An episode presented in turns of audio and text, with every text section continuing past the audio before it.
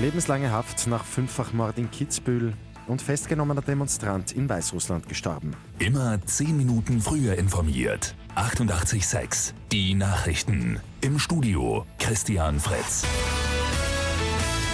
Lebenslange Haft setzt es für den Angeklagten nach dem Fünffachmord in Kitzbühel letzten Oktober. Aus Eifersucht nach dem Beziehungsaus soll der 26-Jährige seine Ex-Freundin, ihre Familie und einen Bekannten der 19-Jährigen erschossen haben. Die Geschworenen haben den Mann einstimmig schuldig gesprochen. Das Urteil ist noch nicht rechtskräftig. In Wien startet heute ein Mordprozess. Ein 38-Jähriger soll im Jänner seine 28-jährige Freundin erwürgt haben. Der Angeklagte bestreitet die Tat. Ein bei dem Protest in Weißrussland festgenommener Demonstrant ist nach Behördenangaben im Gefängnis verstorben.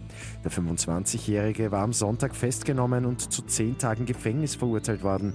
Die Todesursache ist bis jetzt unbekannt. Es ist bereits das zweite Todesopfer seit Beginn der Proteste gegen die umstrittene Wiederwahl von Präsident Alexander Lukaschenko. Keinen Sechs hat es am Abend bei Lotto 6 aus 45 gegeben. Am Sonntag wartet bereits ein Vierfach-Jackpot von rund 5 Millionen Euro. Und das Festspielhaus in St. Pölten wird modernisiert. Die gute Nachricht zum Schluss. Und zwar um fit für die Kulturhauptstadt 2024 zu werden.